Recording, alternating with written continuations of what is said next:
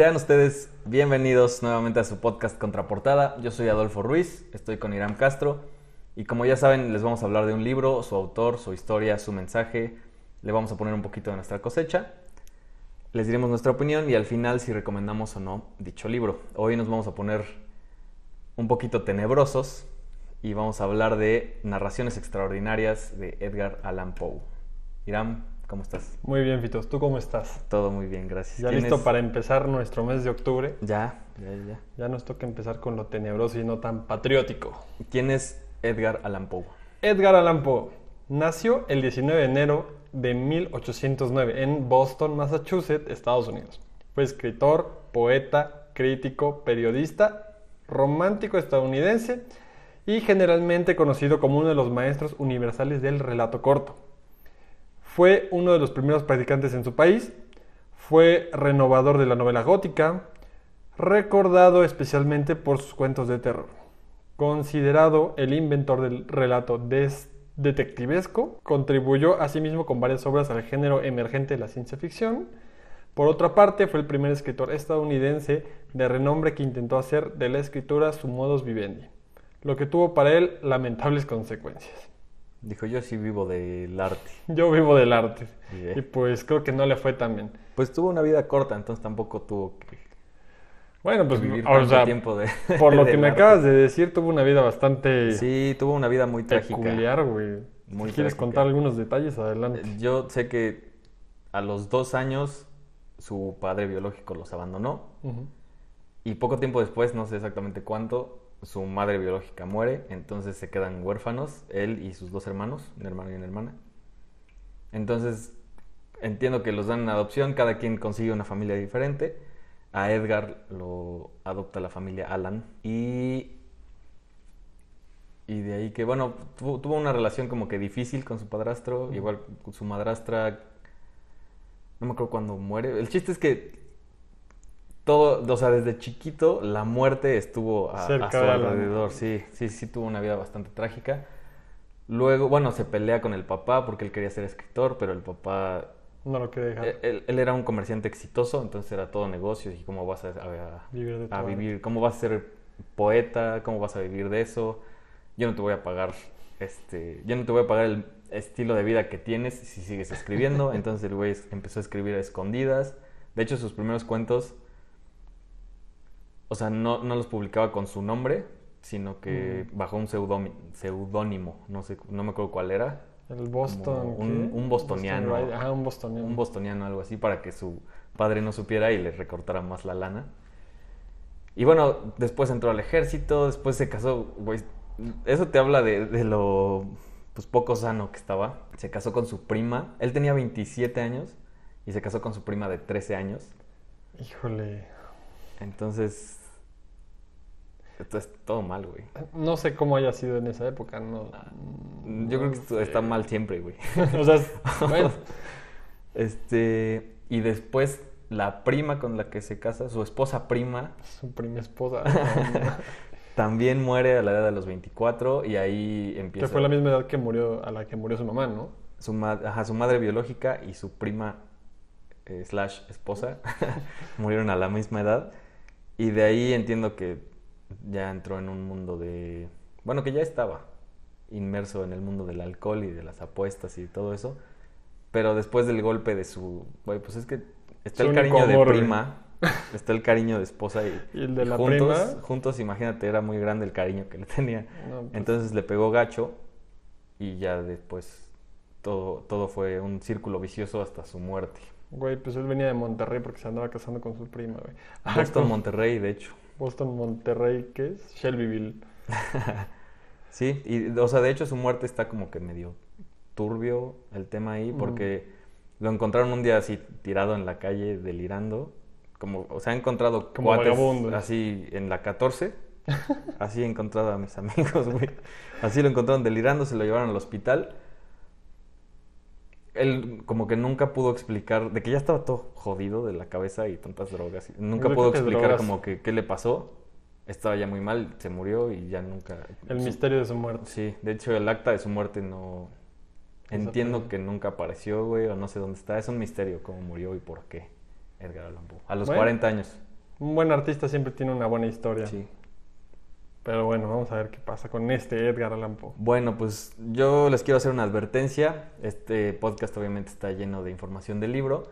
Entonces, si no quieren que les adelantemos nada, los invitamos a leer el libro. Y pues ya una vez aclarado ese tema, date, date, Irán, porque el, el formato de hoy, bueno, no sé, ¿quieres explicarlo? Pues mm, el formato de hoy va a ser un poco diferente. Generalmente Fitos y yo leemos este libro y platicamos sobre nuestros temas. Este va a ser solo yo. Yo le voy a contar la historia a Fitos. Y posteriormente Fitos nos va a hacer el honor de contarnos una historia que posteriormente les diremos. Entonces, Ok. Aclarado Sí, no, eso. Yo, yo no sé nada del libro de hoy. para Entonces- nada más de Edgar Allan Poe. Pero vamos, Narraciones Extraordinarias es un libro que se compone de cinco historias. Los crímenes de la calle Morgue, Los misterios de María Roguet, El corazón del ator, El demonio de la perversidad y Un descenso al Maelstrom o Maelstrom. La verdad no sé cómo se diga, es nórdico. Ah, ahora sí que un nórdico que nos corrija, por favor.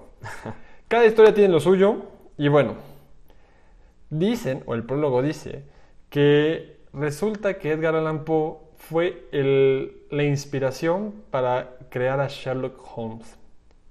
Edgar Allan Poe tiene Ándale. su personaje Auguste Dupin, el cual influenció a Arthur Conan Doyle, el cual es el escritor de Sherlock Holmes. Entonces es un dato curioso que sí me causó como dije, ¿a poco sí? Yo siempre pensé que era único y diferente el buen Sherlock, pues parece que no. Para que veas. Para que veas que todos se inspiran un poquito. Pues bueno, empezamos con, creo que uno de los sus libros más famosos, el primero más famoso, que son Los Crímenes de la calle Morgue. Que bueno, la historia se narra en París. Nos cuentan de Auguste Dupin, un caballero de excelente familia que por azares del destino terminó en la pobreza.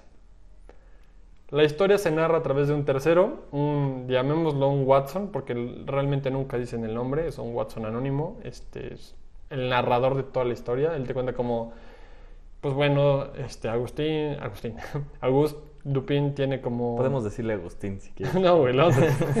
Dupin mejor, güey, como Lupin.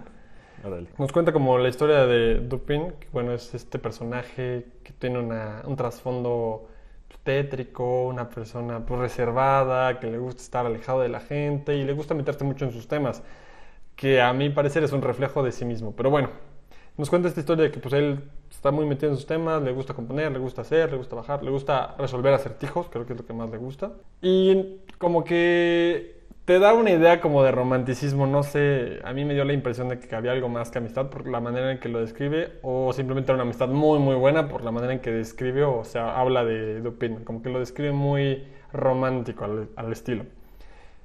El punto es que están en París, están caminando en la calle y por azares del destino Watson está pensando algo y de repente dice como, ah, y le contesta Dupin, sí, yo también creo que debería estar en ese teatro.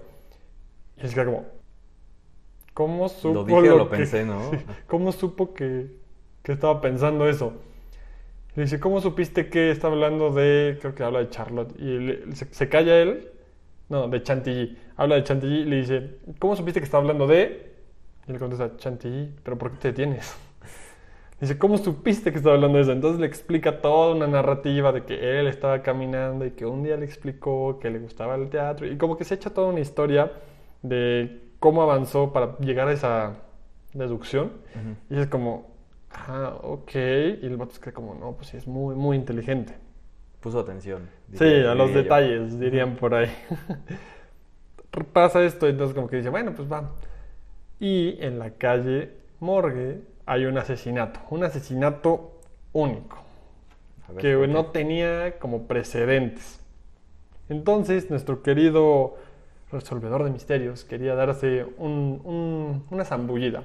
¿Por qué? Porque arrestaron a uno de sus amigos, Lebón, que le debía un favor. Entonces Dupin le debió un favor a Lebón y quería sacarlo de la cárcel. Es como el argumento por el cual se mete este, este crimen. Y vamos con el asesinato. Mataron a la señora Le Espanaye y a su hija. ¿Cómo está la situación? Eh, en esta parte de San Roch, que el libro menciona varias veces a Saint Germain, que yo creo que muchos París Saint Germain les ha de sonar. La historia nace en la casa, en la casa que está en la calle Monroe, es de la señora L'Espanaye, está bien difícil el nombre, L'Espanaye, que es una casa de cuatro pisos, la cual estaba habitada por solo la señora y su hija.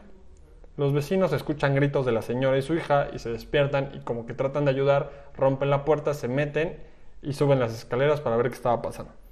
Cuando llegan para ayudarlas, pues lamentablemente pues no encontraron como nada, ¿no? ¿Qué está pasando? Y resulta que encuentran, o sea, buscando, ven que la casa está llena de hollín. La casa tenía una chimenea en el cuarto piso que estaba como tapada. Entonces se meten a ver qué estaba pasando en la chimenea y resulta que la hija de la señora de la España había sido metida de cabeza en, la, pues, en el tramito que es, o sea, como que alguien le metió así de golpe, ¡paz! La mete y es como... Está, o sea, la cabeza hacia abajo. La cabeza estaba aquí. ¿No se cuenta que los pelos salían por aquí? Y los pies Ah, estaban allá sí. arriba. Güey, o sea, como que alguien la metió con fuerza o varias personas la jalaron de las patas y como que la metieron. Ok. Entonces dicen, ay, y la señora la Panaye, ¿dónde está? Buscando nada, había sangre por todos lados, la casa estaba regada, los muebles tirados, las joyas, eh, la platería, cuatro mil francos en oro, también dos bolsas tiradas, o sea, estaba todo, o sea, como que no habían tocado nada, pero de repente como que no estaba la señora, y es como la señora, la señora, y cuando van a ver el patio, como después de buscar en todos los cuartos que no había nadie, encuentran a la señora degollada y bueno, técnicamente decapitada. O sea, con pelos arrancados, o sea, Ah, sí. mechones arrancados de pelos regados por los cuartos, por el cuarto piso y dicen como, güey, ¿qué pasó? Y, ¿y todos y los asesinos? Si todos subimos por las escaleras, no había manera que pues, se escaparan, güey. Las ventanas estaban cerradas, todo estaba como, como que muy raro, ¿no? Entraron 10 personas O sea, a ver el esto. cuarto piso, ¿no? Dices. El cuarto piso. Hazte cuenta que en el cuarto, o sea, el primer, estaban en el primero, subieron el primero, segundo, tercero, no había nadie, revisaron todos los cuartos. En el cuarto, pues ya encontraron a la hija atorada en la, en la chimenea y a la señora, como que pues, parece que la aventaron, no sé, en la ventana Ah, ok. y estaba en Y el estaba- patio. Ah, ok, Pero pues como ellos subieron, no vieron el patio. Entonces fue como, ah, caray, o sea, como que está ahí curioso en el asunto. Notaron arañazos, golpes y bueno, una vez que pudieron sacar a la hija como con mucha fuerza porque entre ocho personas pues estaban como ahí peleándose, pues se dieron cuenta que pues, bueno, la hija tenía marcas en el cuello, arañazos, o sea, realmente sí estaba como muy tétrica la escena. Entonces, pues no sé, ¿cómo ves aquí la situación, Fito? Sí, se bastante claro, yo ya sé quién fue. ¿Quién fue? Bueno, ahorita No, te pregunto, ahorita, ahorita, ahorita te pregunto, ahorita te pregunto. Ajá. Eh, todo esto, pues ya como que un periódico se encargó de entrevistar a todos los vecinos, de preguntarles, bueno, ¿qué pasó? ¿Cómo estuvo la situación? ¿Qué Y los- escuchaste? ajá, ¿qué escuchaste? ¿Cómo ven los doctores la- las heridas? Todo esto, ¿no? La mayor parte de los vecinos, o no es que todos, con- confirmaron que había un francés, o sea, un hombre francés y una voz desconocida. Entonces, que no sabían si era este, inglés, ruso, alemán, portugués, como que no, no sabían porque nadie Como pudo decirlo. murmullos, murmullos, ¿no? ¿O qué? Sí, porque era una voz... mm, Es que lo que pasa es que a todos los vecinos les empiezan a decir como, bueno, ¿qué escuchaste? No, pues escuché a un hombre francés hablando con alguien que, que tenía una voz rara, pero el español decía que era alemán, el inglés decía que era italiano, Mm, el alemán decía que era español, entonces como cada... Nadie identificaba el idioma de la otra persona. Correcto, ¿por qué? Porque todos los vecinos eran de nacionales, nacionalidades diferentes. Entonces todos le atinan como, no, pues yo creo que es Ah, inglés. ok, ok. ¿Por qué? Pues por la entonación. Yo creo que es alemán. ¿Y por qué? Pues yo creo que por las letras que usaban. Entonces como que nadie sabía dar una descripción exacta de qué estaba pasando, ¿no? Pero cuando todos subieron, pues no había nadie. Solo los dos, bueno, el cadáver de la chava en la chimenea y pues la señora de la panalla no estaba. Entonces como, ah, caray. O sea, ¿dónde están los asesinos? Como buen trabajo policíaco, pues arrestaron a Lebón, que es el amigo de Dupin, y pues lo inculparon, no sé cómo, ahí sí no lo explican, este, nada, lo meten en la cárcel y pues es el perfecto culpable, dirían por ahí. Pues sí, en lo que descubrimos bien qué pedo, ¿no? Sí, pues mejor tener un culpable para que... no. Pero bueno, la policía catalogaba el crimen como imposible, o sea, ¿cómo puede ser que en el cuarto piso, después de que 10 personas subieron, no hubiera asesinos? Este, entonces como, ¿no? O sea, ya no hay más, o sea, es Lebón y se acabó. ¿Por qué? Pues porque yo digo. O sea, realmente es como, bueno, pues, ¿hay alguna razón que valga la pena? ¿Había O sea- más pisos? No, solo cuatro pisos. Eran cuatro. Cuatro. Tenemos aquí el, el problema. Estamos en el cuarto piso, no hay asesinos, no hay manera de salir, hay dos ventanas cerradas, todo lo demás está intacto. No se llevaron el oro, no se llevaron la plata, No hay como indicios de que se hayan robado algo. Los papeles estaban, la caja fuerte estaba, todo estaba como intacto. Solo habían como desordenado todo. Entonces era como, bueno, pues está muy extraño esto, ¿no? Todos decían que pues era un móvil, o sea, no había móvil para matar. O sea, si, si hubiera sido un ladrón, pues se hubiera llevado el oro, pues ya tanta, tanta molestia para no llevarte el oro, pues está Sí, claro. complicado. Y no eran enemigas de nadie. En teoría no, según esto, la señora Lespanaye era lectora del futuro, lectora de cartas, o sea, como que era evidente. Y muy poca gente iba a su casa, realmente era la gente que le iba a llevar la comida y se finí. O sea, no había gente que pudieras este, decir como, bueno, pues, ¿qué? ¿Qué pasó? o sea, como, ¿qué, qué podría Sí, haber pasado que fuera tan, tan, tan horrible el crimen, ¿no? Pero bueno, nuestro héroe de la historia dice, yo no me creo este cuento y le debo un favor a nuestro querido colega León. Entonces empieza como, como a investigar y él era amigo del prefecto de la policía. Entonces dije, oye, déjame investigar. No tienes un culpable a ciencia cierta, déjame investigar. Consiguen los permisos y se lanza con nuestro. Watson Ya, ya. a la calle Morgue. Caminan durante, o sea, caminan de donde estaban a la calle Morgue, se dan como su paseíto, ven arriba abajo, se meten, primer piso, segundo piso, tercer piso, sea, de repente se separan, cuarto piso, agarran, perfecto, agarro pin y dice, perfecto, vámonos, ya acabé. Ya resolví. Ya, Así sí, ya resolví, literalmente dice como, ya sé qué pasó Sí. aquí. Y tú, ay, nombre. Pues es que está claro, güey. Ah, sí, era obvio como no lo viste. Y de hecho, me da mucha risa porque sí le hizo. ¿Qué no viste? ¿Qué no viste? En serio, no lo viste. ¿Y esto ya con los datos que ya me diste? ¿Sí? ¿Así? ¿Neta? ¿Así? Ok. O sea, con esta información de los vecinos, la información del doctor y la información de los cuartos. Esta es toda la información que necesitas. ¿Quién es el asesino, Fritos? ¿Quién es el asesino?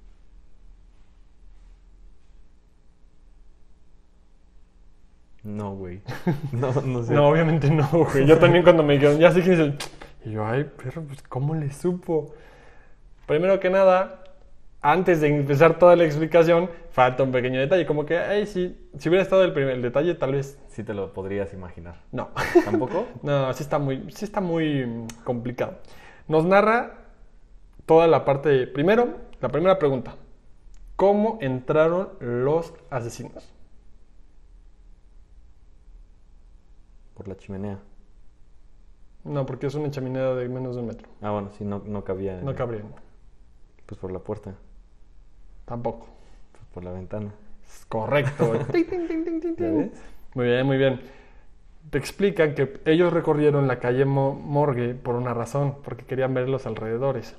Dupin te explica que había un pararrayos que daba al cuarto piso que alcanzaba la vent- que estaba a una distancia considerable de la ventana. Resulta ser que hay unas cosas que se llaman ta, ta, ta, postigos, creo que es postigos, postigos.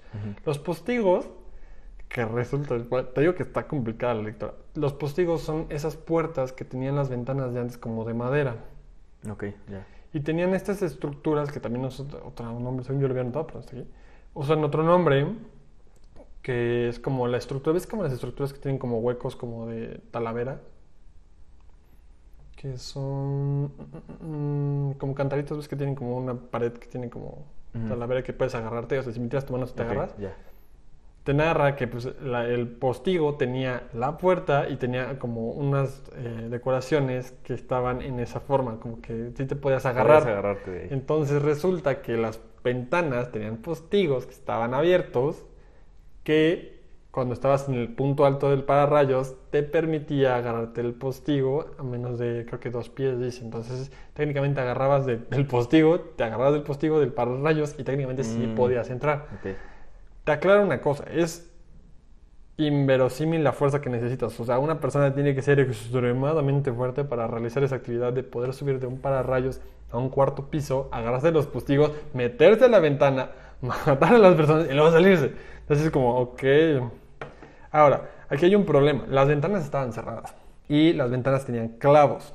Entonces nuestro héroe se encontraba y dice, Tal vez crees que aquí me detuve, pero no, no estás entendiendo cómo te expliqué. Aparte modesto el muchacho. Dice que, bueno, pues las ventanas estaban cerradas con clavos clavados que impedían que se abrieran las ventanas. Resulta ser que había dos ventanas, una que daba a la cabecera de la, de la cama y otra que estaba como en el otro cuarto, ¿no? En el primer cuarto saca los, los clavos y la ventana tenía un resorte escondido que permitía abrirla. Ok. Entonces, hace eso, dice, ok, cierra la ventana, pone los clavos otra vez. Dice, ok, aquí la única deducción lógica sería que la ventana de allá también tuviera ese sistema de resortes. Pero los clavos. Y mi deducción es que el clavo está roto y por eso se puede entrar. Y dicho hecho, agarra el clavo, lo ve partido, tenía óxido que confirmaba su teoría, lo pone, abre la ventana con el resorte y efectivamente la ventana se podría abrir con el resorte sin quitar los clavos. Por eso la policía no pudo determinar que por entraran por la ventana, porque tenía el sistema de clavos que parecía que estuviera clavada la ventana. Entonces, técnicamente, pues la ventana siempre estuvo cerrada. Ok. O Entonces- sea, sales y se vuelve a cerrar. No, Ok. o sea, presionas, la ventana se abre Ah, ok. Ok. y se queda abierta hasta que tú la cierres. Ok, ya. Entonces, bueno, pasa eso. Ahora, ¿cómo puedes llegar a los postigos? Aquí está. Ah, ce- celosias. Celosias son los- las agarradas que te decía. Celosias es la forma de la estructura que tiene como hoyos. Es un- como un tabique y tiene como hoyitos. Ya. Sí, o sea, sí. esas son las celosias. Yo no sabía que se llamaban así. Esto permite una, una agarradera simple que, pues bueno, te permite. Ahora, te pregunta cómo puede ser posible que tú metas a alguien de cabeza a una chimenea con un cuerpo así. O sea, necesitas una fuerza descomunal. O sea, es impresionante la fuerza que necesitarías para meter a alguien de cabeza. Entonces dice, bueno, pues, chango, está como complicado, ¿no? O sea, necesitas precisión y fuerza. Sí. O sea, todo está bastante extraño. Y como decíamos, pues no hay un móvil porque no se llevó nada de oro, nada de plata. Todo estaba ahí, las joyas, todo se quedó. Los ladrones no roban sino, sin, sin dejar pues, todo. Entonces, bueno, otra cosa que dice, que es lo que le decía que la señora Lespanaye se queda sin pelo, dice que pues para arrancarte un pelo es complicado.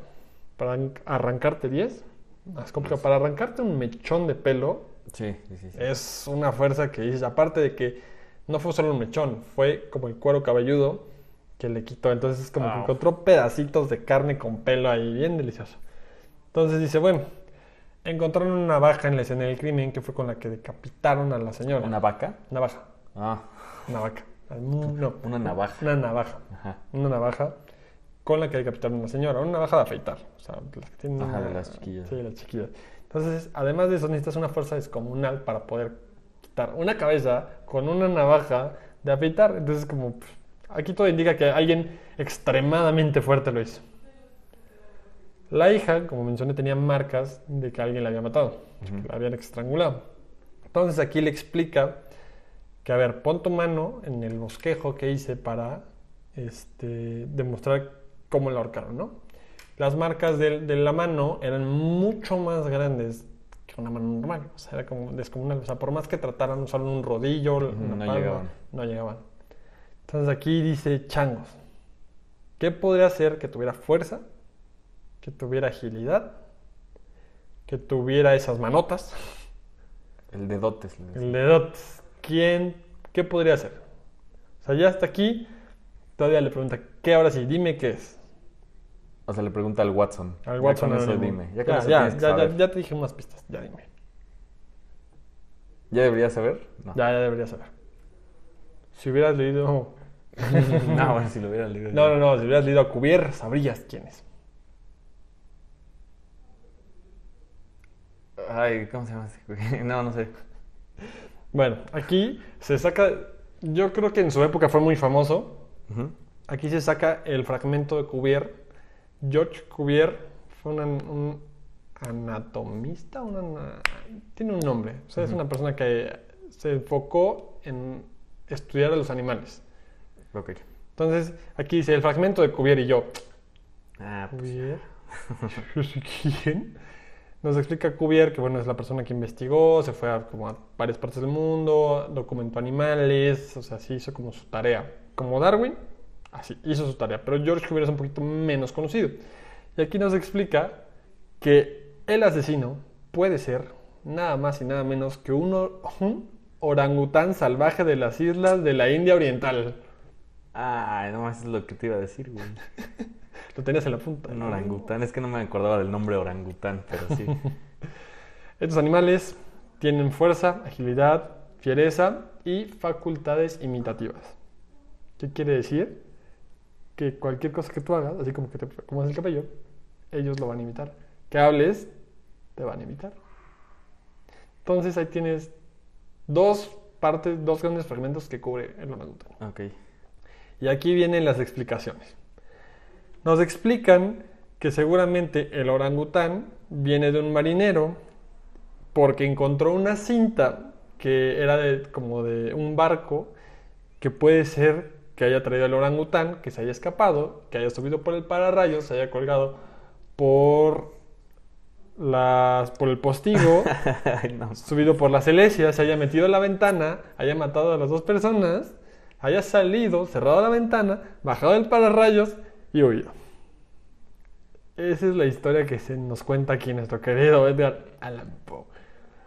Entonces nos cuenta todas esas conjeturas y dice, y solo para que te des cuenta, puse en el en un periódico de los este, marineros muy conocido, en el Le Monde, un, diario afín a la marina, que yo ayer capturé un orangután de la India salvaje y lo tengo encerrado y estoy esperando que el El marinero responsable venga por él, me pague los costos de guardarlo y el costo de capturarlo. Entonces muy probablemente va a llegar ahorita, porque pues, lo cité a este lugar, a mi casa. Entonces tomo una pistola por si la cosa se pone fea. Entonces le explica que pues sí, este, al final de cuentas sí le atinó. El marinero llega a la casa, lo sienta, le ¿Dónde está mi orangután? A ver. Sí, literal, como, oigan, pues muchas gracias por atraparlo, qué rifado. Y le dice, pues sí, lo atrapamos, pero... ¿Pero qué crees? ¿Pero qué crees? ¿Qué le, qué le pasó a la señora? ¿Qué crees que hizo tu orangután, Panaye. güey? No, porque la conjetura de Dupin es que el marinero estaba ahí presente, sabía todo. ¿Ah, sí? Él, él decía que todo, es que el marino estaba con el orangután. ¿Y por qué?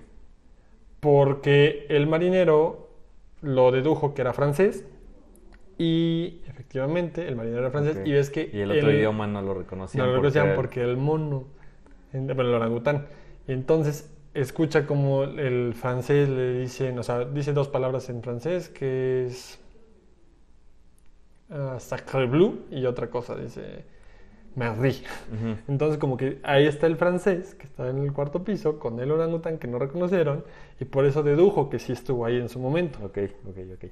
Entonces, bueno, le, le explica la historia, lo, como- lo como que lo, lo ¿cómo se llama cuando te encierran? Este, ah, Lo encarcelan, ¿no? no, no, no, este, ay, lo acorralaron, perdón. Lo acorralaron y le dijeron, ¿sabes qué? Dinos toda la historia. Si no te gustas, pues aquí tenemos las armas. Tú escoges. Sabemos lo que hiciste. Sí, el marinero pues empieza a explicar la historia de cómo atrapó este, a este monito con, en el archipiélago índico. Él fue en navegación, fue al archipiélago, archipiélago índigo con su compañero, atraparon al, al orangután, el compañero se muere, él se queda a cargo del orangután, para adiestrarlo pues usaba un látigo y lo tocaba así, el orangután pues este es, imitaba al marinero. Entonces, siempre que el marinero se afeitaba, pues el orangután como que veía, como que trataba de hacer lo mismo, ¿no? Como dice, bueno, pues va. En una noche de farra, pues el, el orangután se escapa y el miedo del marinero al ver que tenía la navaja de afeitar porque estaba imitando el, el movimiento, pues se trata de sacar el látigo y pues huye el orangután. El orangután huye a las 3 de la madrugada, pues una noche de farra, pues es más o menos esa hora Así pasa. todo, todo apagado, pues lo único que vio fue la casa de la señora Lespanaye, prendida en el cuarto piso con la ventana abierta. El orangután se sube por el pararrayos, agarra las celestias, se mete por la ventana, agarra a la señora Lespanaye de los pelos, La intenta cabello? rasurar. la intenta rasurar. Hasta ahí todo bien. La hija se desmayó por ver al orangután. Hasta ahí todo tranquilo, ¿no? El problema fue que el marinero siguió al orangután al pararrayos y cuando el... ¿Cómo se llama? cuando la señora Lespanaye empieza a pelear con el orangután, el orangután se pone agresivo, la corta, la arranca los cabellos, empieza a salir la sangre, el, orangután se pone furioso, agarra a la hija, la, del- la agarra el cuello, la ahorca, la mata. Y ahí él voltea al orangután a ver al marinero que estaba viendo desde el pararrayos, porque pues, según esto los marineros son buenos para eso, para subirse en pararrayos. Se espanta el orangután porque sabe que va a venir un castigo. Trata de esconder su crimen. Mete a la hija a la, a la chimenea. Avienta a la señora del espanalle por la ventana. Que cae al patio. Y sale corriendo Se pela. al pararrayos al marinero a ver esto. Se bajan, chingue. Sale corriendo y huye de la escena. El orangután cuando sale pega en la ventana, cierra la ventana y se cierran los postigos. Baja el orangután y se pierde el orangután. Entonces, esa es la historia de cómo un orangután mató a la señora Lespanaye y su hija. O sea, y ese güey nada más con una visita se dio cuenta de todo. Sí. Con razón me inspiró luego a Sherlock. Sí, no, es. ¿Alguna vez viste la serie de Sherlock de Netflix? Vela, güey, es esto, así. Sí. Cada detalle es como. Solo vi la película de... De La primera de... Robert Downey Jr. Ajá, Downey- Robert Downey Jr. Está Mm. chida, está muy buena. Y sí, es así como de que cada detallito. Pero es lo mismo, igualito, así, igualito. Total, este. Llevan al marinero a la policía para que explique la historia. Al final de cuentas, pues él no los mató, no le iba a tocar ningún castigo. Sueltan a Lebón. Y. El orangután. El, or- el orangután posteriormente es capturado por el mismo marinero y pues así concluyen y bueno, es vendido. Lo venden a un rey, un príncipe, algo así. Ok. O sea, al final de cuentas lo venden. Y acaba el libro, bueno, la historia con el tenir ce qui est et d'expliquer ce que n'est pas. Que quiere decir negar lo que es y explicar lo que no es. Este, este no, aún no voy a decirlo, pero aquí como que te explica por qué las cosas, ¿no? Negar lo que es y explicar lo que no es. Correcto. Aquí como que lo deja muy sutil, pero al final de cuentas yo creo que para la época era muy común. como que la policía no quisiera investigar o algo, pero como que sí te dice como tienes que fijarte en eso, o sea, no, no des por hecho. Y aquí viene la segunda historia. El misterio... O de- sea, espera, negar lo que es y explicar lo que no es es la forma de pensar de, Ajá, de Sherlock, de Dupin, sí. de Dupin. Ok. Bueno, es lo último que dice de, de esa parte. Negar lo que es, o sea, como cuestionar lo que Ajá, o sea, ¿por qué, por qué crees que un francés y un inglés o fran- eh, italiano o ruso vinieron a matar de la nada y es imposible resolver el, el- el misterio cuando pues, no has tomado lo que es, o sea, todo lo que sí, sí, sí. realmente es? Ya, ya, me, ya me cayó más el 20 de la frase. Está interesante la frase. Está buena. Ahí acaba la historia. La primera historia acaba. Pasamos al misterio de Marie Roquette. Igual, nos encontramos en París. Es- no voy a atender mucho. Es la historia más grande y aquí sí no. No la voy a contar porque el desenlace es. Ahorita te voy a decir por qué. eh, está curioso y fue como, güey, es lo que quería saber y no me lo dijeron. Pero bueno. Eh, María Roguet, pues es una chava este, muy guapa, según dice el, dice el libro. Muy francés todo, ¿no? Sí, no sé por qué. Como que le encantaba Francia. Don Porfirio, ¿dónde estás? La nueva Francia. Ah, bueno, no, no, no, no, no son contemporáneos. Te iba a decir, ¿son contemporáneos? No, no son No. contemporáneos. Eh, te cuento la historia de María Roguet, eh, una chava que vivía con, una, con su abuela anciana. Ah, tenía un trabajo en una perfumería, todo muy tranquilo. eh, al parecer todo bien. Eh, la historia se narra dos años después de que resolvió el tema de la calle Morgue. Hasta ahí todo bien. Eh, te cuento la historia de una chava que trabajó en una perfumería durante un año por su belleza, porque le contrataron por eso.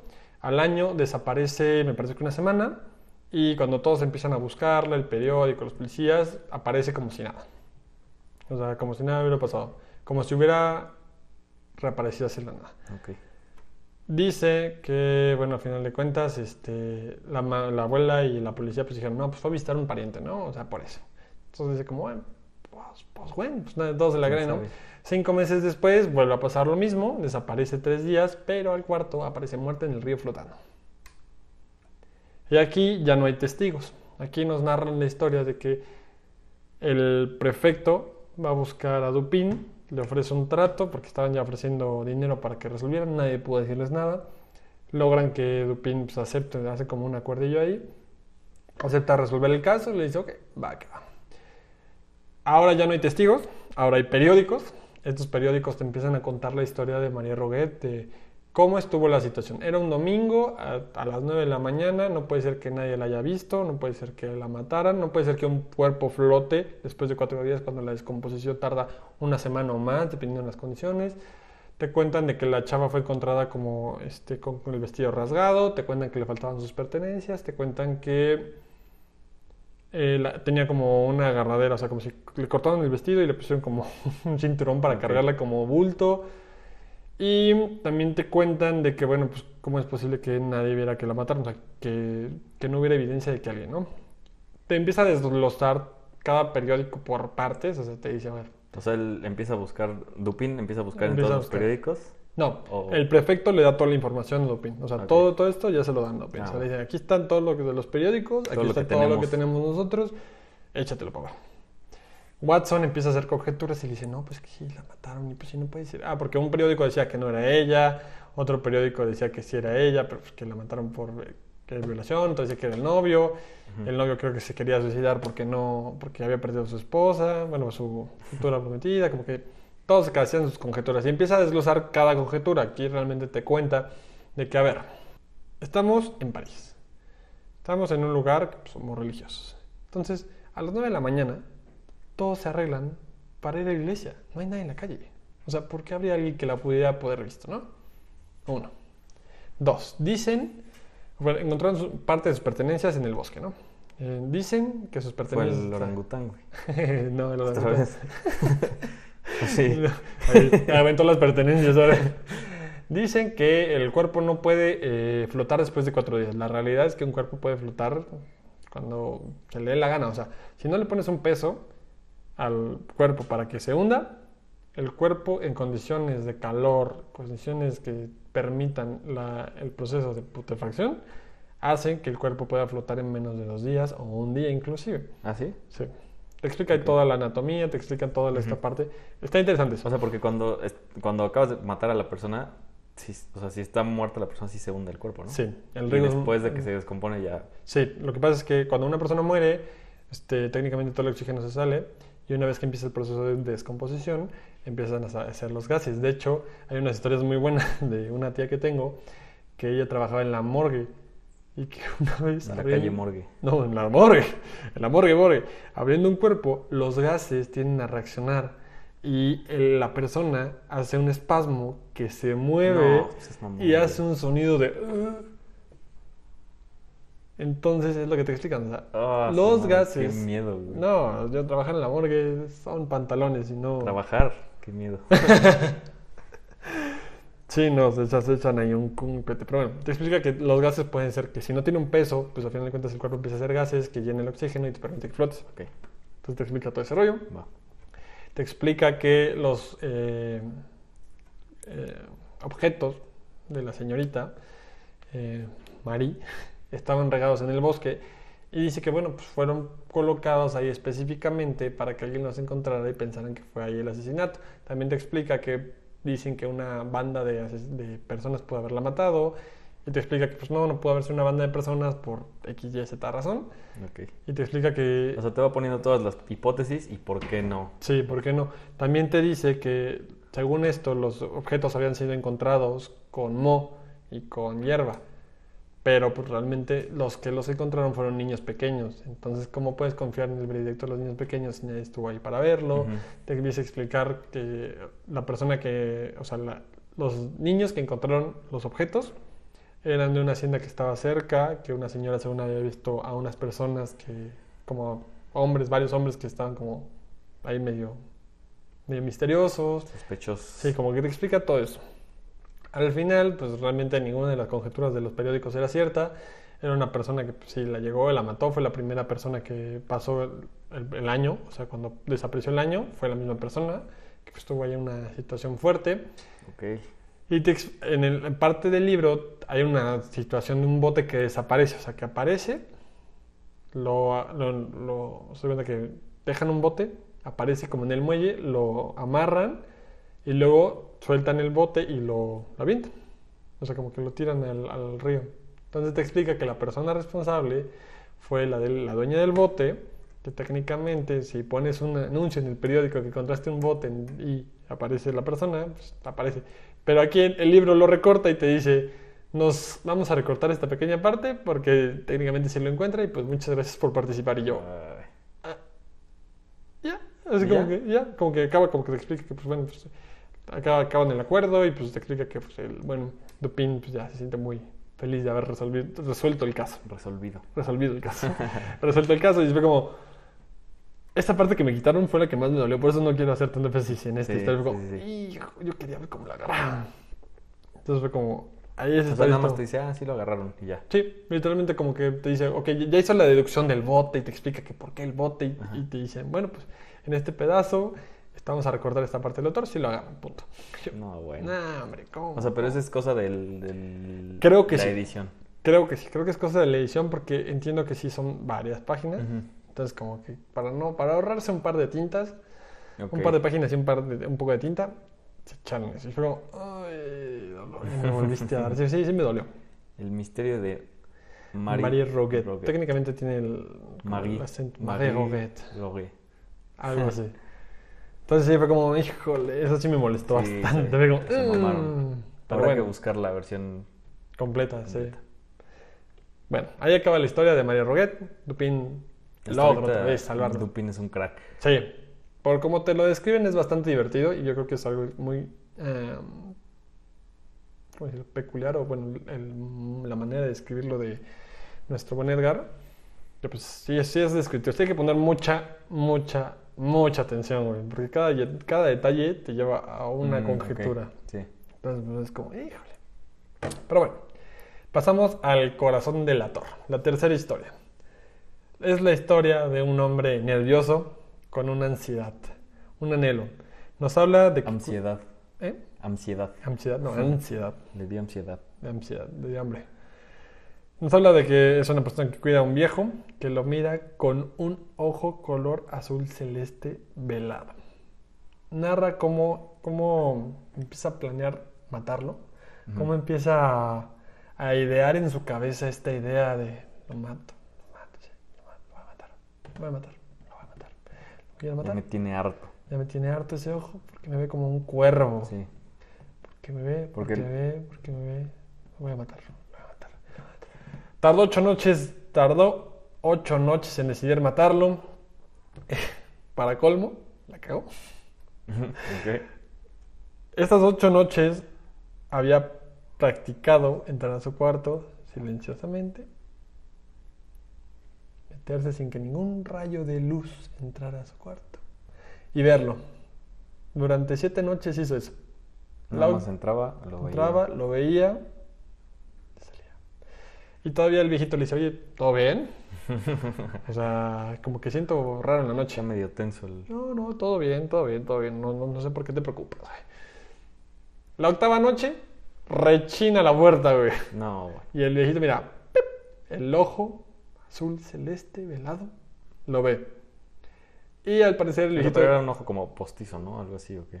no sé, Sí, ¿Sí? Yo, entiendo que, o sea, el, Puede es un ojo normal y el otro... Mm, tal vez no le puse tanta atención a esa parte. Pero yo. Bueno, yo, yo lo le- leí, ese sí lo conozco, es el único que conozco. Pero pues tiene años y años y años que lo, que lo leí. Pero según yo era como que uno postizo, de esos que, güey, sé que me está viendo ese ojo, pero no me estás viendo. O sea, es- Eh, es el... Entonces por eso era el- el- la neurosis que le daba por el, por el ojo azul. Ok. O sea, esa es la respuesta. Al parecer el viejito ya sabía que le iban a matar. Ya estaba... Que se moría de miedo. Lo mata. O sea, rechina la puerta, en la puerta. el güey se despierta, ¿o qué? No, el, güey se despierta. El ojo lo empieza a ver. Se queda como unas horas ahí esperando como... No se movió, pero pues el viejito ya sabía. Entonces nada más entró, llega, lo mata, hace ruido, tira la cama, mata al viejito, lo hace pedacitos, hace carnitas. En el mismo cuarto del viejito, este, quita pues, los Quita tablones. piso, ¿no? Algo Ujú, así. Quita los tablones, mete todo, hace un agujero, mete, le pone hojas de plátano sí. y lo deja, ¿no? Y ya, perfectamente. Una barbacoa. Barbacoita. Lo pone todo este en su, en su lugar, perfectamente acomodado. Aquí no pasó nada, tiene la cama y vámonos. La policía llega, llegan tres sujetos de la policía. Dejó porque- todo impecable, ¿no? Sí, aquí no pasó nada. Y él es Limpió la sangrita y Perfecto. El crimen, perfecto. Aquí no pasó nada. pinche ojo ya. Ya. Ya estuvo. Logran eso, llegan los policías, le dicen, oye, pues escuchamos ruido. Y le dicen, no, no. El viejito pues, está fuera de la casa. Si quieren pasar a revisar, pasen. Pasan, se meten, bla, bla, bla. Ya se iban a ir. Y todavía este güey les dice, no, no, quédense, yo invito. Un cafecito. Les- un cafecito. Eh, les deja las sillas. O sea, usted. en el cuarto donde estaba el cadáver, pone sillas para que estos güeyes se pongan a platicar. Sí, sí, sí, claro. Buen, buen anfitrión, buen anfitrión. No, y para que se sospeche menos, ¿no? Como que, ah, pues aquí los... Lo siento, como de que no. El único problema es que empezó.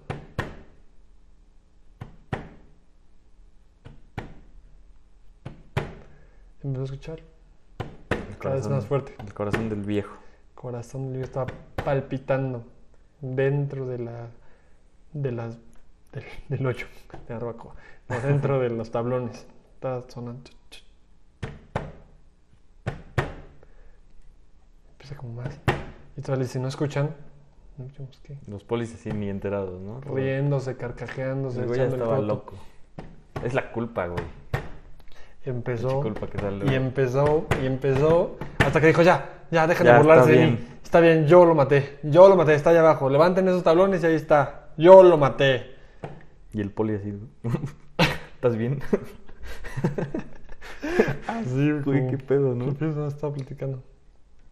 Y así. Está cañón. Se, se revela, se autorrevela el hombre. Ese cuento me gusta. Me gusta. Porque es, es lo de la culpa, güey. O sea, ¿qué tal? ¿No, no te ha pasado que haces algo y... Sí, te come solito, te carcome. Sí, o sea, Sí, sí, te carcomen. La, la culpa te carcome. a veces no se me ocurre nada, pero sí... O sea, y de No niño, quiero- sobre todo de niño. No, yo, yo no estoy diciendo nada. sobre todo de niño, güey. Cuando, no sé, tu mamá te decía, oye, no voy a hacer esto, no vayas a jugar, güey, ya. No vayas a jugar fútbol adentro de la casa. Vas a romper algo. Y ahí estás, güey, estás juegue y juegue y juegue. No, nunca falta el pinche florero que está de más ahí estorbando. Y tenía que irse. Se cae, pues a barrer, güey, lo escondes a ver dónde.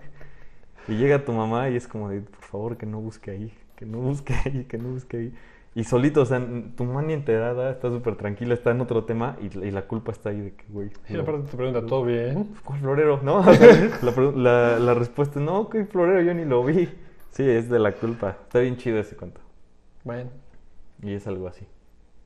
Está muy bueno. De hecho, me acuerdo que en la prepa me enseñaron ese, ese cuento, pero me lo pusieron en un video que narra un güey, bueno, lo lee un güey tal cual. Según yo lo lee.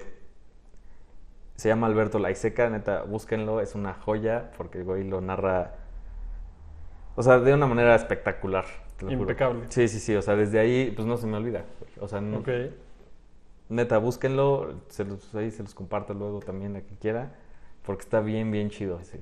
Está chido eso del, del detective, güey, sí se antojan. Está. Las historias detectivescas. ¿Qué es? El, que es historias, novelas policíacas. Hay unas muy buenas que es como el. ¿Qué? El, el círculo. Ay. El octavo círculo. No, el noveno círculo. El noveno círculo te narra de Italia, de los asesinatos en Italia. Y te cuenta ahí varias historias que dices, "Eh, sí son como. Te entretienen, ¿no? Sí, están interesantes. O sea, todo lo de detectives y, y cómo van resolviendo un caso y, y a ver los sospechosos y vamos a la escena. y- No, y aparte todos los involucrados y cómo la persona que creíste pues no era y cómo de repente Hay mucho plot cambia. twist. Eso está bueno, eso sí me gusta, como, como de repente cambian los plot twists porque como que sí ay, güey", como que sí le mete emoción. Aquí sí fue verosímil, pero no fue algo que pudieras deducir si no tenías Sí, el no, conocimiento suficiente de la época, porque estamos hablando de 1829, un poquito más, no, Ujú. 20, no, 36 por ahí. Ponle. O sea, estamos hablando de contemporáneos. Cuvier, George Cuvier, Sí, no, ni No, y tenías. Nunca. En el otro sí tenías que tener presente que había un orangután suelto, güey. Ay, no, pues si tenés uno, ¿quién habrá sido, Si güey? no, no, güey. Si no es con K. pues, No mames, o sea, no. Bueno, quién sabe. Estaba complicado, la verdad tenías que tener mucho conocimiento. Yo creo que en ese momento toda la exportación de animales exóticos seguramente sí era muy común, pero bueno. Pasamos al cuarto cuento, El demonio de la perversidad. Mm, para no hacerte el cuento largo, eh, es la narración de cómo tus demonios te empiezan a hablar, cómo tú empiezas a generar esta ansiedad, este anhelo de matar, cómo deseas que todo pase. Te cuenta la historia de un hombre que te empiezas, te cuenta como su, su anhelo de matar y su, el- su anhelo de tener la herencia de, de, pues, de su viejo. Te cuenta de cómo planea matarlo y te cuenta la historia de que una enfermera accidentalmente mató a un paciente por una vela venenosa. Se le da la idea, cambia las velas del candela- candelabro, las pone, las prende, mata la- al viejito, se le hereda todo a él, él, lo mismo que el corazón del ator, se siente como nunca. El, el acta de defunción decía muerte súbita, muy común en esa época. Ok. Y él muy feliz, ya estaba muy feliz, todo había pasado, todo tranquilo. E igual que el corazón del ator, la, la culpa lo empieza a comer, comer, comer. Pero tiempo después, no fue como, como Sí, el corazón sí, que fue no- no inmediato, fue ¿no? inmediato. Fue como tiempo después, un año creo que después. Que empiezas a ver al viejo en todos lados, ¿no? No, este no, este como que empezó a comer la culpa y se llama el demonio de la perversidad porque dice que siente que un demonio le toca la espalda y confiesa todo, pero al despertar no se acuerda de nada. Que él como- o sea, este, empezó a como a gritar y que la gente le escuchó. Se desmaya, después de contar toda la historia se desmaya, se levanta y, Y, pues y ya, ya no se acuerda de nada. ya no se acuerda de nada. Entonces, este, te cuenta eso. Ahora está en la cárcel y pronto ya no lo estará, dice. Órale. Tiene sus cadenas y pronto ya no estará. Así es el demonio de la perversidad. ¿Cómo ves, Pitos, este cuento? Pues se mete a temas muy reales de la, de la psique humana, ¿no? Eso me gusta. Eso me gusta de ese güey. Este cuento es un poco corto, eh, sí está interesante como, como la ansiedad te come y vamos a llegar a una conjetura ahorita en, en la Qué conclusión. nervios, güey. Vamos al descenso, bueno, vamos a- al último cuento, un descenso al Maelstrom o Maelstrom o Maelstrom. Maelstrom. Maelstrom. Es que tiene una diéresis en la O, entonces como Maelstrom. lo hacemos como alemanes. Maelstrom. Digamos como en español, maelstrom. Vale. ¿Qué es el maelstrom?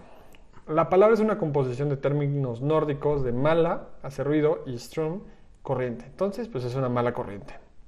Maelstrom se encuentra en... Bueno, Maelstrom es un gran remolino que se halla en las costas meridionales del archipiélago noruego de las islas Lofoten, en la provincia de Norland. La longitud de esta corriente es de 4 a 5 kilómetros, su profundidad oscila entre los 40 y 60 metros y es considerada menos profunda en un mar circulante. O sea, es una corriente.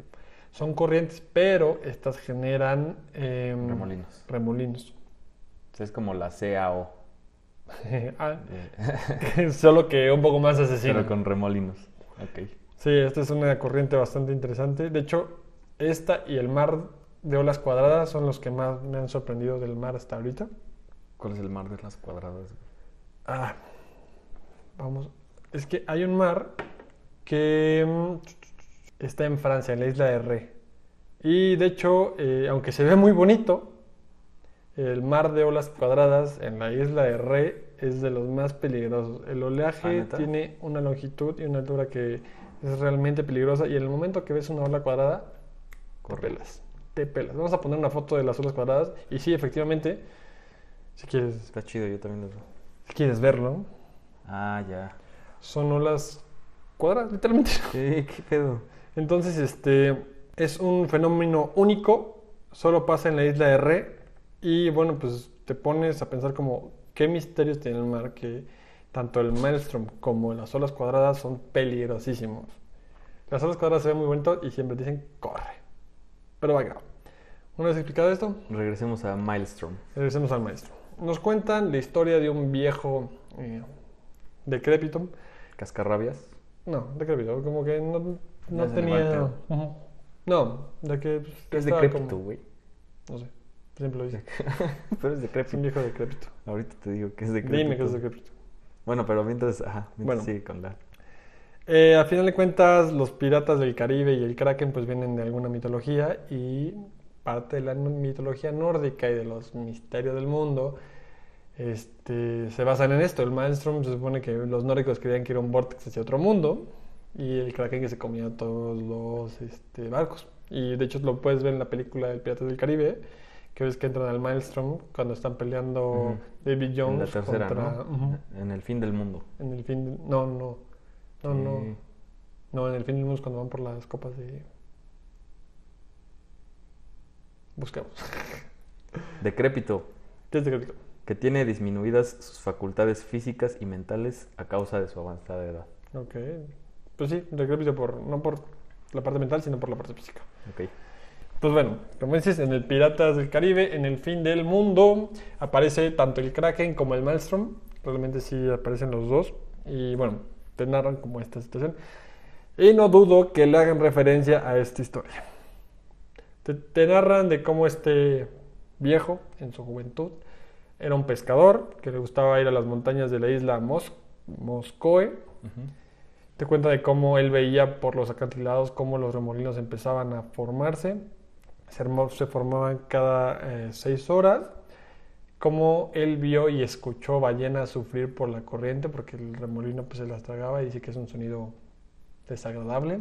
Vio como un oso se lo tragaba también el- el, El Maelstrom. Maelstrom. Y bueno, él tenía un cheque, no, perdón, un queche. Un cheque. Un cheque, no, tenía un queche con el cual pescaba. Que es este barco que tiene dos eh, mástiles. ¿Qué has visto la película de. mm, como si fuera la primera vez? No, Sí, Ah, creo que sí, no, de Adal sí.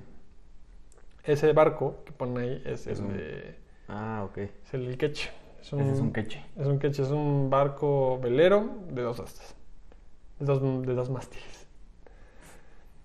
Y bueno, con eso te describe que es su barco. Él le gustaba pescar y bueno, con sus dos hermanos pescaban siempre que la corriente estaba brava porque era el momento perfecto para pescar más peces y más variados. Sí. Entonces es lo que dice. Yo la verdad no sé mucho de eso, Dicen pero... que a río revuelto ganancia de pescadores. Ok, por algo son los dichos. Por algo. Les gustaba hacer esto para mejor ganancia. Y pues bueno, era el momento. Esta vez eh, decidieron no llevar a los hijos del ma- hermano mayor y a sus amigos. Dijeron, bueno, pues nada, vamos a ir los tres hermanos. Hoy se va medio peligroso. Que curiosamente en la mañana estaba todo tranquilo. No se veía nada. Ningún marinero pudo haber predicho lo que iba a pasar. Había un huracán de magnitudes inimaginables que se estaba acercando rápidamente hacia ellos. Ellos zarpan, porque siempre que aprovechaban el maelstrom, se iban un poquito más arriba, entonces ahí pescaban y aprovechaban, sin meterse al mástil. Cada seis horas pasaba la, la- pues, el momento de la corriente, se paraban los remolinos y regresaban. El único problema es que el huracán estuvo mucho más fuerte de lo previsto, deshizo todo lo que pudo y lamentablemente empezó los problemas. Los dos mástiles que tenían eh, empezaron como que a tambalear. El hermano, pues por el miedo del huracán, pues se amarró un mástil. Y los mástiles fueron arrancados como si fueran palillos No, bueno. en mantequilla. Todo menso el hermano. Y se llevó el hermano mayor de una. No se, supo- no se volvió a saber de él. Adiós, hermano. El problema es que pues sin mástiles. Sí, ya. A la deriva. Sí. Para un velero, pues es la deriva, deriva. Se empieza a llevar el barquito. Empiezan como a hacer como, ¿qué hacemos? ¿Qué hacemos? ¿Qué hacemos? Empiezan a ver que empiezan a... Los nervios, empiezan como los problemas. El hermano que tenía, pues también como que se sacó de onda. Se agarró a un barril. Él como que estaba viendo que estaban dirigiéndose directamente al Maelstrom. Empezaron el oleaje más alto. ¿Has visto como mm, la película de Poseidón? Sí. que ves que la ola gigante describe lo mismo, es una ola Sí. gigante que lo sube, lo sube, lo sube, lo sube, lo sube, lo sube. La, hoja baja- la ola baja y ellos bajan.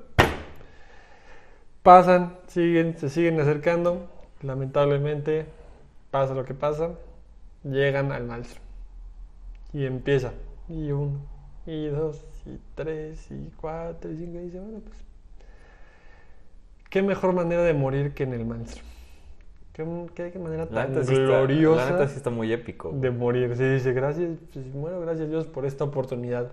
Dice que las paredes, bueno, que, las paredes del remolino remolino. eran como ébano.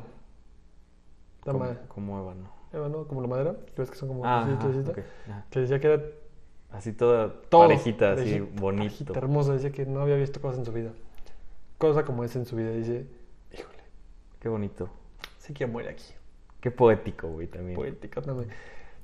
Como que ya recapa- recapacitando, dice, bueno, pues, ¿qué onda? Y empieza a ver que hay pedazos de barco, que hay este, tablas, que hay barriles, que hay mástiles, o sea, dando vueltas también. Entonces empieza a dar cuenta y empieza a hacer un análisis de qué se hundía, qué no se hundía, qué se movía y qué no. Mm. Entonces el hermano, pues, agarrado de la proa así, nada más no poder. Y él viendo qué estaba pasando y se dio cuenta de que las esferas se hundían, que los, este, pues, ¿cómo llamarlos? Pues cilindros también, pero los, mm, las maderas también, y los cilindros como que flotaban y se iban Mm. saliendo. En vez de entrar, Ok, subían, subían, hacia subían arriba. y salían, exacto. Entonces dice, ah, podemos salir de aquí vivos. Es nuestra oportunidad. Entre todo el ruido, pues obviamente no puedes escuchar nada, el hermano pues, no lo puede escuchar, y él le dice, el barril, El barril. vámonos al barril, agárrate un barril y vámonos. Él agarra su barril y se amarra con todo lo que puede, se avienta. Y efectivamente empieza, Órale, qué chido. y le dice al hermano, ya, suéltate, ya es tu oportunidad. Déjate ir. Déjate ir. El hermano por el miedo no se pudo soltar Y y pues terminó en el fondo del maestro. Él sale, obviamente, trata de destapar la corriente, sale, llega a tierra y él, el semblante le había cambiado. Era una persona con pelo negro, todo tranquilo. Cuando llegó ya era eh, pelo blanco, cansado, un viejo. ya toda la experiencia. Ya, pero pues después de esa experiencia perdió a sus dos hermanos en ese, en ese viajecito de pesca. Entonces, pues bueno, el hermano se perdió. Uno arrancado como Sí, uno se fue y uno, uno se fue al cielo y otro al, al fondo del océano. Entonces ahí acaba y te cuenta que pues, tal vez no le creas, que tal vez es un poco fantasiosa esa historia, pero pues es lo que pasa. Él salió del maestro. Lo que pocas personas pueden contar. Está chido, suena chido ese. Está interesante. Está muy divertido, la verdad. Sí tiene como... Si te gusta la navegación, o por lo menos las historias de agua. Yo no soy tan fan, tengo, tengo un poco de talofobia. ¿Ah, sí? Sí, me encanta mucho. Pero eh, sí, está, sí está buena la Te la pasas en la playa, güey. Pero en la arena, güey. ¿Cómo así? Pero en la arena, güey. El talofobia es en, en- el mar, en el fondo del mar. Mm, O sea, ese sí no. no me encanta. De hecho, cuando fui a nadar con a mar abierto, híjole, se siente... ¿eh? Si haces nada así, ¿no? Sí, güey, se ve... Eh, ¿Qué sientes? no, se siente horrible, güey. Que va a llegar algo de abajo. Sí, güey, si tienes de Sí. esa ansiedad es porque no ves nada, güey. Sí, güey, sí, sí, sí. No, Y aparte alguna vez has visto los videos de ruidos que no sé, que no saben de qué animales son No. en el mar, güey. No. No. Y el problema es que en el mar, cuando tú te sumerges, el sonido cambia, Sí, güey. es diferente. Súper diferente. Entonces, como, uy. Ah, pero bueno, esas son las cinco historias de Edgar Allan Poe. Ahí acaba el libro. Este, ya no hay más detalle, no te da más información. Eh, es un libro corto, la verdad. Aunque muy, muy am, pesado. O ¿Ya sea, que sí tienes, sí tienes que ponerle atención a los detalles. O sea, sí tienes que estar muy atento a... Sí. en todo momento. Sí, todo momento. Ahí sí no te puedes estar em, distrayendo porque sí se pierde cualquier detalle. O sea, sí te cuenta cosas muy específicas. ¿Te muy, gustó? específicas. Mm, mm, me gustó saber de dónde viene Sherlock y de dónde viene como el- todas estas referencias al corazón del actor. ¿Ok? O sea, sí, sí, sí es bueno saber un poquito de Edgar Allan Poe. Yo nunca lo había leído. Es bueno como tenerlo. Diría que sí me gustó, pero no lo recomendaría. No lo recomiendo. No lo recomendaría. Tenemos, le daría un, yo creo que un 2.5. La verdad sí es una, una historia pues, pesadona. Son libros cortos. Yo creo que como libros cortos estaría bien nada más leer uno, uno, uno. Sería rápido para no tener como toda la pauta de todos los que vienen. También de que pues vengan completos. ¿Cuántos? Eso sí, eso sí estuvo pésimo, güey. ¿Cuántos quedan? 126 páginas. ¿Cuántas páginas? Ajá. 126 páginas, es libro, es corto. Ah, pero sí se ven llenitas las... Sí, sí está carnosón. Pero te digo que como libros hubiera estado bien, como que cada, cada parte, pues sí. Sí se ven llenitas las, las páginas. Sí, entonces como que sí le doy sí, esa. Yo esperaba eh, historias de terror. Que te cagas de miedo. Sí, o sea, que sí me dio miedo porque ve la portada. O sea, dices, no, hombre, una portada con calaveras, una casa oscura, un cuervo. Y dije, no, ahora sí no voy a sí, dormir. No voy a poder dormir. Y fue como, no, pues realmente son historias más que de, de terror, de Como suspenso. suspenso, ¿no? Completamente de suspenso. Son como, vas a ser como, oye, si lo va a hacer, no lo va a hacer. Ya lo Sí, bueno, las primeras dos de detectives, suspenso totalmente. Suspenso y muy leve. Porque al final de cuentas no te manejan una, una disruptiva de una historia, sino que pues el vato ya sabía y fue como, ah, pues no me lo voy a decir Nada más te voy a ir explicando. Exacto, entonces sí, por eso no me, no me encantó esa parte de que, de que no, no tuvo una trama tan larga. Nada más fue como los detalles. Supongo que por lo mismo Edgar Allan Poe es reconocido como el maestro del cuento corto. Sí, sí, sí, sí, merece el título completamente. Pero pues realmente en- para empezar a leer Edgar Allan Poe no No recomendaría tanto este libro. ¿Cuál fue tu favorito? Mm, la verdad, el primero de, del orangután. Como que no te esperas ese plot twist. De la calle como- Morgue. ¿no? De la calle Morgan. Sí, es como. Híjole. Bien jugado, bien jugado, no me lo esperaba. Es de los más famosos, ¿no?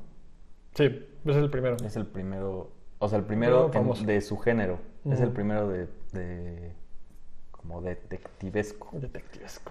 Sí, ese es el, el tema y pues la verdad sí, sí está curioso. Si les gustaría leer uno, lean ese, el de la calle Morgan. Como que sí te deja como. Sí es verosímil, pero no, no, no lo esperaba. De hecho, el prólogo te dice eso, o sea, son historias verosímiles que pues, no te esperas. Ok. No me, no me arruinó porque sí no me lo esperaba. Como que si no te esperas lo inesperado. Sí, Entonces, sí. la verdad, sí, sí le doy ese, ese, ese aplauso del que sí estuvo muy inesperado. Pues fíjate que a mí sí, me- sí se me antojó ¿Sí? leer. O sea, digo, de, de Poe solo conozco El corazón del ator, que se me hace una joya, neta, busquen en YouTube esa, de Alberto Laiseca. Y El cuervo, que es el... El cuervo el también es un clásico. De hecho, pues por eso es el cuervo en todo lo de Allan Poe. Es el cuervo en todos lados. Sí. Que pues se me hacen buenos, pero más que eso no conozco y sí se... Ahora sí que sí se antoja. Pues adelante, mijitos. Date. Pues con eso damos por terminada, ¿no? Ya la, Sí, por la hoy ya. La página de hoy. Ojalá igual les hayan dado ganas de, de leer este libro de Edgar Allan Poe, que se empiecen a sentir la época de, de Halloween, que hayan aprendido algo nuevo, por lo menos de Edgar Allan Poe, que se casó con su prima.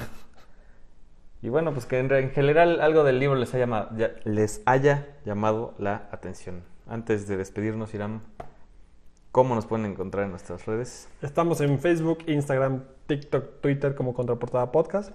Para que en este momento vayan a seguirnos. Ahorita mismo, ¿no? Sí, ahorita mismo, como siempre, los 5 segundos de. Igual, eh, si nos están viendo en YouTube, suscríbanse al canal, no les quita nada, les quita tres segundos nada más. Hasta menos, clic. Y ¿Cómo te pueden seguir en redes a mí me pueden seguir como FitosR23 en Instagram. Ahorita nada más estoy en Instagram. Muy bien. ¿Tú? A mí me pueden seguir en Instagram como Iram-Castro D. Y pues los esperamos el 19 de octubre para la siguiente página donde seguiremos con estos temas del terror. Ahora vamos con Stephen King, otro genio del género de terror, miedo, suspenso. Un güey que tiene más de 50 novelas de terror. Está cañón ese hombre. Entre ellas pues unas famosísimas, ¿no? Como El Resplandor, Resplandor. Cementerio de Animales, Eso, eh, It, Misery. Misery. Va a ser el libro que vamos a leer, Misery. Para que lo vayan leyendo y pues nos acompañen con la trama. Stephen King es, Mm, es- pues es garantía, entonces no se lo pierdan. Sí, está, está complicado. Ese hombre sí, sí es una eminencia Va en cuanto bueno. a escritores. De, de Stephen King, yo sí, de hecho con It, Mm. de hecho, de hecho, ¿De hecho? con It, ¿Eso? sí me pasó que estaba yo leyendo Y, o sea, de que estás así, de que cualquier ruidito, dices, güey, por favor, ahora no. Aparte, está enorme el libro. Muy bueno. Enorme. O sea, Sí, pero con, con Stephen King sí me pasó lo que a lo mejor tú esperabas, de que estás leyendo, pero hasta tenso, güey. De que sí sientes. Bueno, yo también soy bien miedoso de por sí. Pero bueno, Stephen King, Misery, el 19 de octubre.